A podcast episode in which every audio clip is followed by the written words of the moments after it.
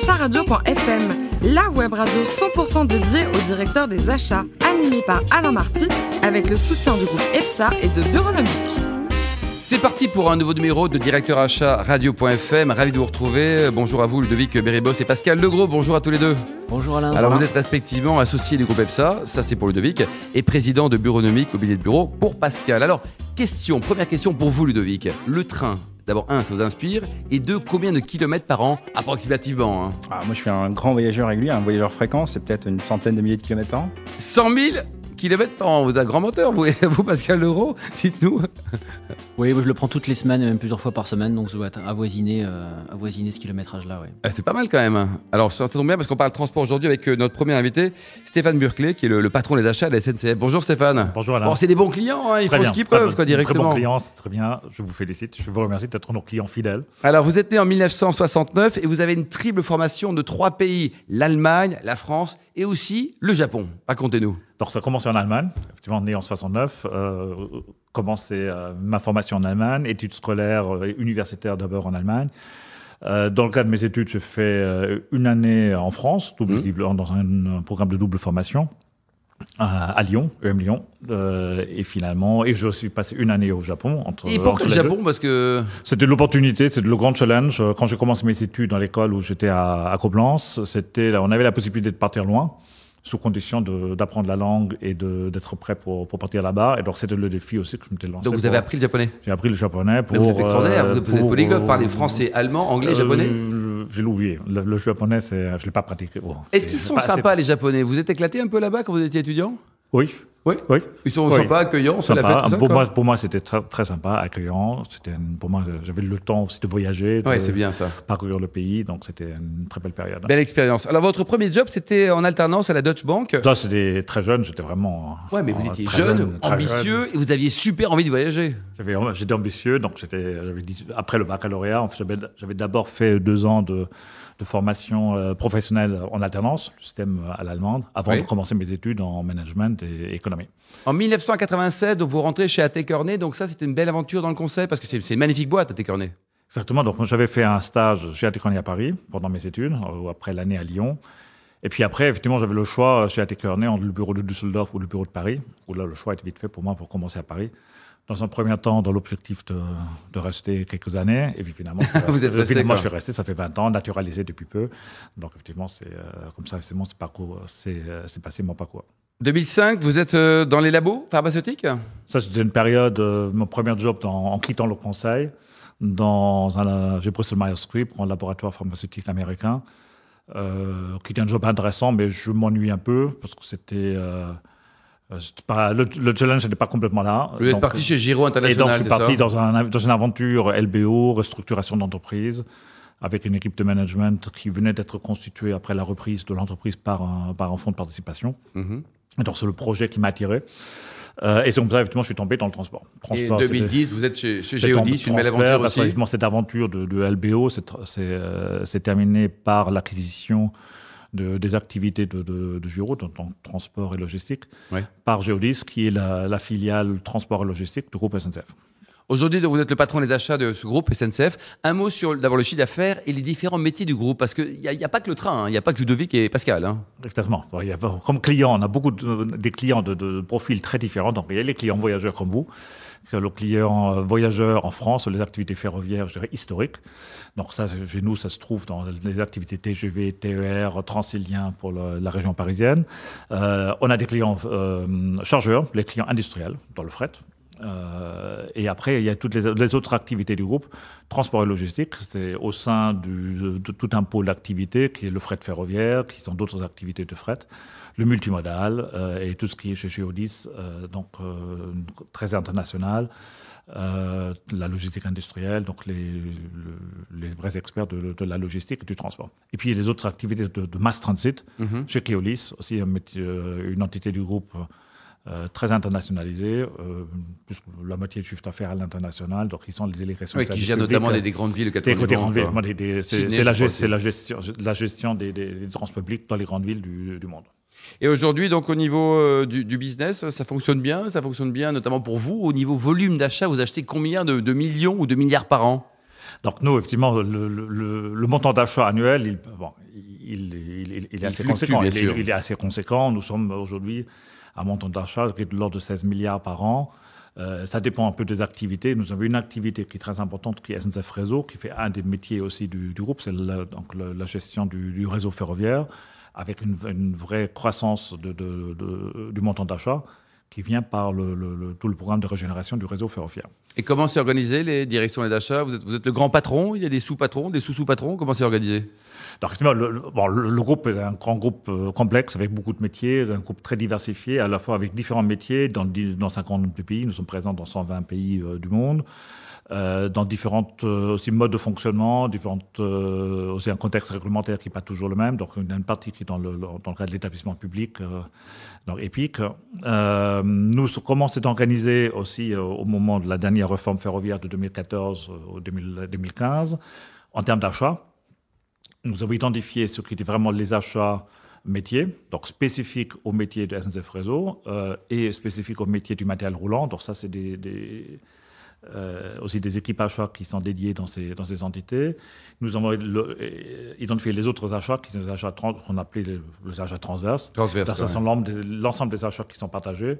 Et là, effectivement, nous partageons les contrats, les fournisseurs euh, sur, le, sur le, le, le périmètre de ce qu'on appelle le groupe public ferroviaire. Donc, c'est les trois établissements publics qui forment la, la partie publique du groupe. Du et puis, groupe, au-delà, il y a les filiales qui ont euh, le- leur euh, Une autonomie le- ou- le- qui ont une autonomie dans dans le dans l'organisation des achats, qui ont le- des, des structures achats ou des équipes achats qui sont structurées, mais nous travaillons ensemble pour effectivement réaliser toutes les synergies qui se, qui se présentent. Donc il y, a des, il y a des consultations qui sont menées complètement ensemble, en commun. Il y a d'autres où simplement nous, nous partageons les bonnes pratiques, où nous partageons les, les- les fournisseurs, les bons fournisseurs. Les bons fournisseurs, que les mauvais, hop, on les oublie. Ludovic, euh, 16 milliards d'euros par an achetés Waouh C'est un gros volume, c'est très conséquent en fait. Euh, Ça m'amène une première question. Euh, Pour accrocher les wagons, on a rencontré il y a, il y a quelques, enfin, on a reçu euh, dans cette émission François Morage que vous devez connaître. Je voulais savoir en fait comment vous interagissiez avec les achats de RFF, Bah, les RFF n'existe plus. Donc, euh, du réseau SNCF. donc euh, François, Soyons précis, soyons hein, précis. attention. Il a hein. raison, il a Bon. raison. Donc euh, François Marage, donc, le directeur achat de SNCF Réseau, qui est SNCF Réseau, qui est le, le- le- issu de la, de, de la fusion entre RFF et euh, la, partie infra de, SNCF. Donc c'était fait au moment de la réforme ferroviaire de 2014.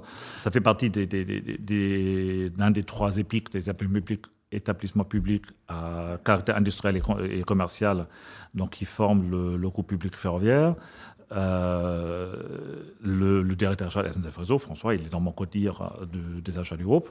Donc on travaille ensemble sur effectivement le- les achats transverses et, sur, et aussi sur la manière comment on a Et ça communique bien, que ça communique bien, quoi. Ludovic Alors en fait, on parle effectivement d'EPIC, du statut, de l'ordonnance de 2005. Je voulais savoir quelle est votre perception par rapport à- au code des marchés. Est-ce que c'est une opportunité? Est-ce que c'est une contrainte? Opportunité euh, d'être moins, c'est une, euh, ça impose certaines contraintes, mais parfois c'est aussi une fausse excuse. Euh, ça peut être parfois une, fausse excuse que j'ai dit, effectivement, on est soumis au code du marché public, donc je peux rien faire. Euh, au contraire, effectivement, il y a les, dernières évolutions du code du marché public euh, donnent pas mal de, aussi de souplesse. Donc les partenariats d'innovation, par exemple, qui sont, possibles maintenant, et qui donnent aussi toute la souplesse qu'il faut pour mener des projets complexes, innovatifs, euh, innovants, euh, avec euh, la possibilité de choisir aussi le, partenaire pour un projet innovant à l'issue d'un processus innovatif et, performant. Donc ça, c'est parfois c'est une fausse excuse. Après, ça nous impose certaines contraintes aussi de, de documentation et de, de- et de délai. Mais on, on peut faire des achats euh, de, de- de manière tout à fait euh, Il y a quand même une souplesse. performante. Oui, euh, et et c'est ça, c'est le défi pour nous. Nous, nous, ce qu'on souhaite, la fonction achat, même si c'est dans un groupe, dans un groupe public comme SNCF, la fonction d'achat, elle est une fonction d'achat d'excellence qui, euh, qui est valorisée en interne et en externe, et c'est ce qu'on ce- qu'on vise. Ludovic Alors, ouais, Pour être terre à terre, en fait, on parle de 16 milliards de dépenses. C'est quoi les principaux indicateurs de performance achat que vous suivez? Le prix Le prix Le prix Ah bah non, il n'y a pas que le prix, Stéphane. Non, il n'y a pas que le prix. Il a pas que le prix.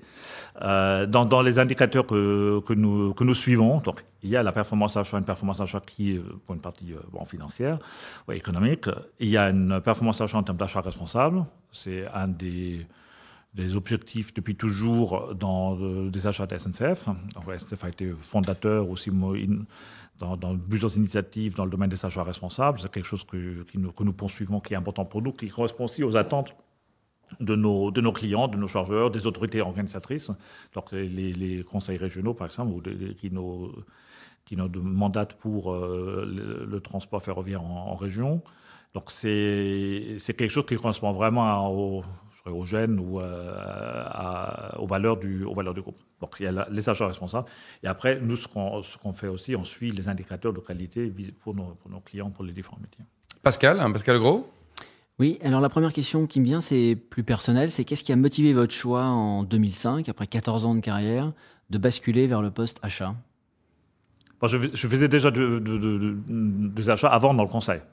C'était, j'avais les dernières années dans le conseil, j'avais principalement fait des Até Carnet qui, est- qui était un des, ou qui est toujours un des grands spécialistes des, dans le, le monde des, des achats. Euh, donc euh, j'avais fait plusieurs missions achats dans les dernières années avant, différents types de- à la fois de diagnostic, de, de- de définition de plans stratégiques achats et aussi de déroulement opérationnel. Donc c'était naturel d'évoluer dans les achats. Pour moi, c'est plutôt le choix pourquoi quitter le conseil euh, ou m'associer dans, dans, dans, dans un cabinet de conseil ou aller dans, la. Vous avez hésité ou pas? J'ai Parce que hésité. le conseil, c'est bien, on donne des conseils, on facture très cher, la vie est belle, quoi, non? J'ai hésité, mais euh, moi j'étais plutôt tenté par, euh, par euh, une, une expérience plus, euh, plus opérationnelle euh, et je le regrette absolument pas. Pascal, évidemment, c'est pas le cas chez, chez EPSA, mon chef de Vic. hein, voyons. Alors, non, mais je comprends le, choix. Et, et, euh, quelles sont justement les qualités qui rendent performant un acheteur? On parle souvent des critères, mais qu'est-ce qui rend performant un acheteur, selon vous? Je pense être acheteur, c'est ça, ça demande d'être assez polyvalent euh, parce qu'on est comment? Faut on être curieux. doit- curieux, Curieux, ouais. polyvalent. Il faut être capable de comprendre le besoin de son client. C'est ça, si on veut être euh, performant et reconnu, c'est une réalité qui est essentielle pour un acheteur. Faut comprendre le besoin. Euh, et après, le, le- vient aussi la partie intéressante, c'est qu'il faut, faut pouvoir transformer le besoin du client dans une stratégie achat. Donc, euh, et ça, c'est un...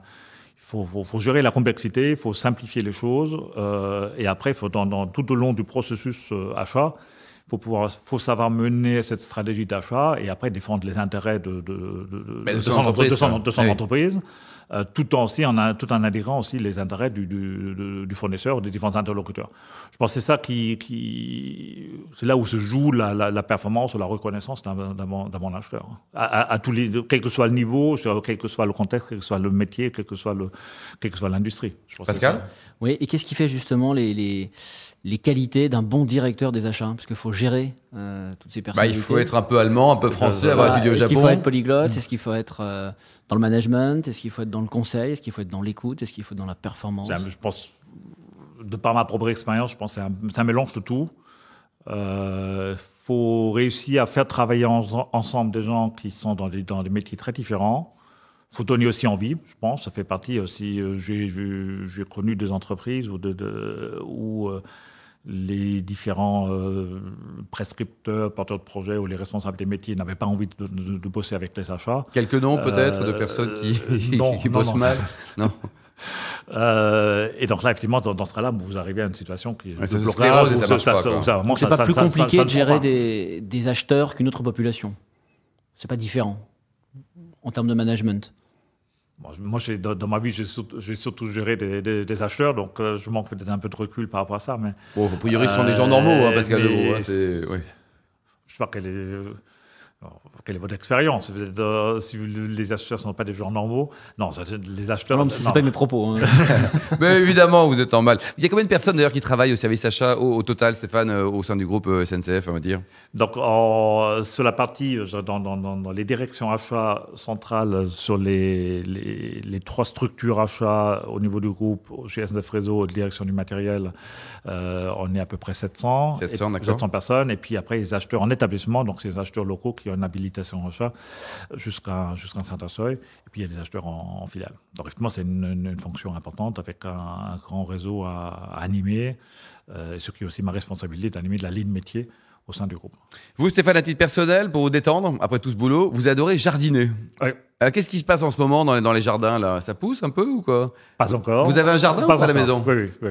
Et alors, côté, côté voyage, votre voyage chouchou, coup de cœur, c'était en Birmanie. C'est un Birmanie. pays aussi, ça. C'était euh, ouais, pour moi le meilleur voyage que j'ai fait. Euh, C'était justement entre les études et, euh, et mon, mon- le, le, mon premier poste. euh, donc j'ai À Deutsche Bank ou après non, euh, non, non, après, j'ai Après été Kernet. Donc, euh, j'ai passé deux, deux mois en Birmanie. C'était vraiment un pays Vous formidable. connaissez à la. Birmanie, Pascal et Ludovic Pas du tout. Non. Non, un, bah, voilà, pays oui. à l'époque, un, un pays qui à l'époque était assez fermé, c'est difficile de voyager, on était pas mal contrôlé, c'était un peu l'inconvénient dans, dans un système politique qui n'était pas très ouvert, mais un pays qui est formidable. Et pour terminer, vous pratiquez l'équitation ou pas alors? Quand j'ai le temps, oui.